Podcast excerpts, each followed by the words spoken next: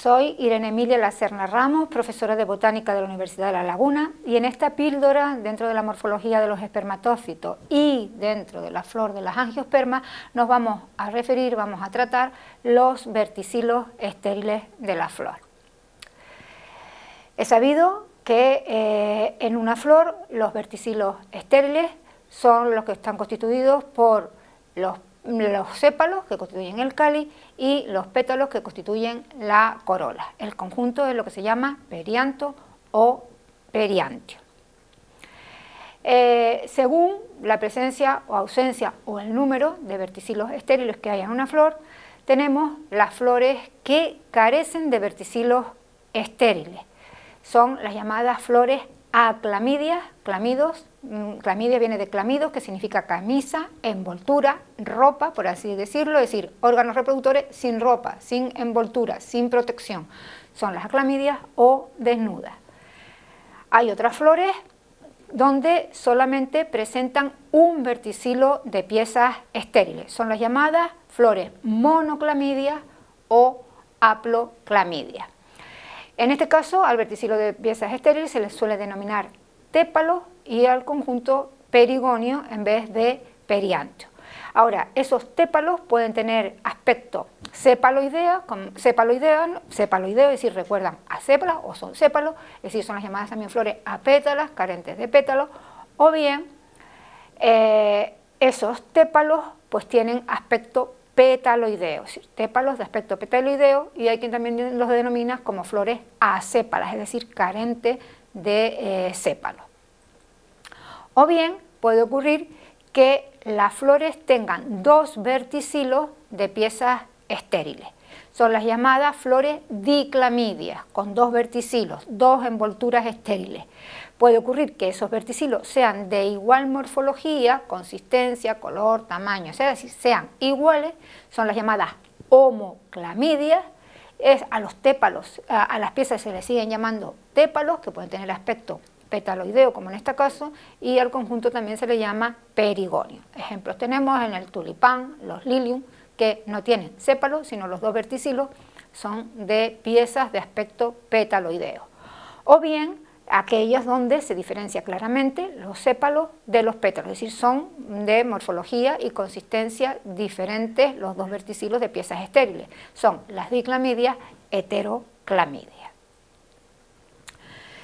En cuanto al primer verticilo de piezas estériles, el cáliz, pues, eh, las, pues, las piezas que constituyen el cáliz, es decir, los sépalos, pueden ser libres entre sí entonces estamos hablando de cáliz dialisépalo y corisépalo, es decir, los prefijos dial y cori significan libre, o bien que esos sépalos estén soldados, estén unidos en una mayor o menor longitud. Hablamos entonces de cáliz gamosépalo o flor gamosépala o sin sépalo. Gamo, unión, sin unión, matrimonio, es decir, soldado, unido. En, el caso de los cálices con piezas soldadas, es decir, gamosépalo o sin sépalo, la porción soldada recibe el nombre de tubo y la porción libre se llaman dientes. Pueden ser los dientes más cortos que el tubo, de igual tamaño, mayores, etc. Eh, y nos sirven pues para contar el número de piezas que constituyen ese cáliz eh, soldado. Según el número de piezas, pues tenemos cálices dímeros con dos piezas, con dos sépalos, trímeros, tres, tetrámeros, pentámeros, etc. Si se le pone el prefijo numérico para indicar el número de piezas que tiene el cáliz. En el caso de los cálices de piezas libres, pues hay que describir la morfología de los sépalos, el color, la pelosidad, etc. Y a su vez, en el caso de los cálices gamosépalo o soldados, pues suelen tener formas muy particulares. Así tenemos los cálices tubulares, apampanados, urceolados en forma de bolsa, unilabiados, bilabiados, etc. En cuanto a la corola, es decir, el segundo verticilo, el verticilo más interno de piezas eh, estériles, de los pétalos, al igual que el cáliz, los pétalos pueden estar libres, entonces hablamos de cáliz, perdón, de corola dialipétala o flor dialipeta o cori. Esos dos prefijos significan separado, libre. O bien que los pétalos estén más o menos soldados.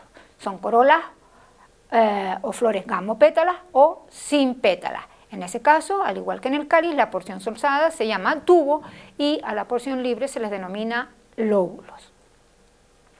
Lo mismo ocurre en cuanto al número de piezas que constituyen ese verticilo floral. Si son tres, se le pone el prefijo tri, tetra, cuatro, penta, y si son muchas, pues se le pone el prefijo poli. A su vez, las corolas de piezas libres, las dialipétalas, pues pueden tener distinta morfología. Por ejemplo, pétalos que recuerdan la disposición a una cruz, se habla de corola cruciforme. Pétalos con una uña muy alargada que recuerdan a los pétalos del clavel, o son los del clavel, pues son las llamadas corolas aclaveladas rosadas, es decir, hay distinta mm, terminología para definir eh, o para mm, caracterizar la forma de esos pétalos y análogamente con las corolas soldadas, pues las podemos tener de forma acampanada, tubular, en forma de embudo, es decir, infundibuliforme, forma de bolsa, urceolada, etc.